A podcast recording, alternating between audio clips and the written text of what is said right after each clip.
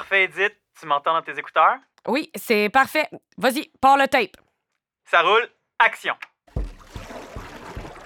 Par les rivières et les lacs, les premiers peuples franchirent moultes obstacles. Je suis obligée de prendre une voix de mémé. Arrête pas, c'est super bon. Me semble que ça fait bizarre. Ben, L'auteur voulait que ça sonne ancestral.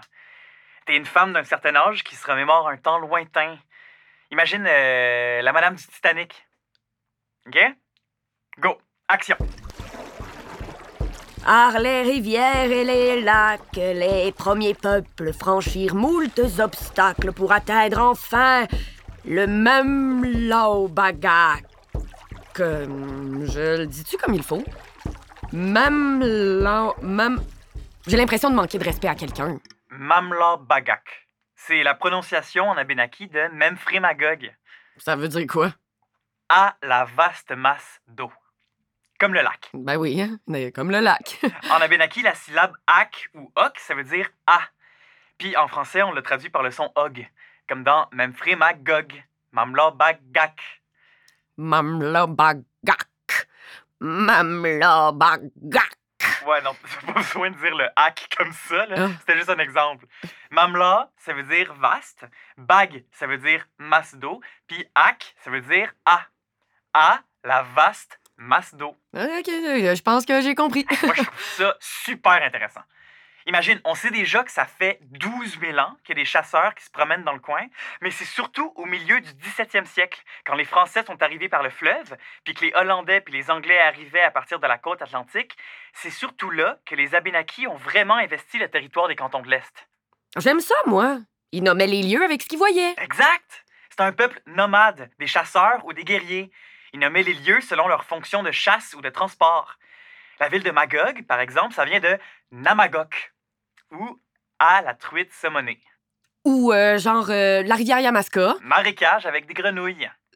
Ouais. En même temps, ça devait être facile de se tromper. Comment ça?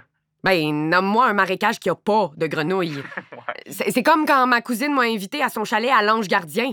Ben, j'étais pas sûre si c'était à l'Ange Gardien en Outaouais, à l'Ange Gardien proche de Québec ou à Ange Gardien en Montérégie. C'est pas évident.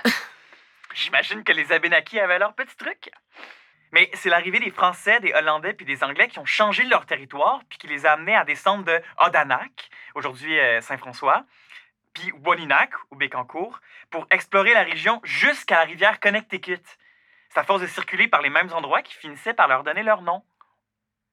Mamla Bagak. Ah, c'était super bon ça.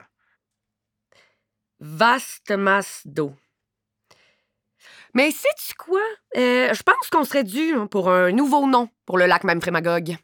Hmm, je sais pas. Les gens aiment pas bien ça quand on change les noms. Ah, quelque chose qui reflèterait plus la fonction ou les activités du lac. Ah, comment qu'on dit ça? Partez de ponton en Abénaki. Ok, tu niaises. Par les rivières et les lacs, les premiers peuples franchirent moultes obstacles pour atteindre enfin le yoga en paddleboard. Ha ha! Laisse donc faire. Le coup de soleil dans le front. Oui, oui, oui, oui, oui, oui. Elle est bonne. OK, on reprend. Les Abénakis avaient un nom pour chaque cours d'eau sur leur territoire par leur fonction de voyage ou de pêche. Imaginez, entre ce qui est aujourd'hui la rivière Richelieu jusqu'à Rivière-du-Loup, puis entre le fleuve Saint-Laurent jusqu'à Boston au sud. Ça en fait des lacs, des rivières, des criques et des étangs. Il y a encore quelques traces de leur héritage dans la toponymie tout le long du chemin des cantons, mais les colons loyalistes, des Américains d'origine hollandaise qui étaient restés fidèles à la couronne britannique et qui ont fui la Révolution américaine de 1776, ont renommé une bonne partie du territoire, effaçant ainsi une toponymie issue d'une langue millénaire. L'Histoire en Cannes est une production de Traces et Souvenances pour le Chemin des Cantons. Les textes sont de William S. Messier. La recherche est de Laurent Busseau, avec les voix de Anne-Catherine Chaquette et François-Louis Lorrain. Ce projet a été soutenu financièrement par le ministère des Affaires municipales et de l'Habitation dans le cadre du volet Soutien au rayonnement des régions du Fonds Région et Ruralité.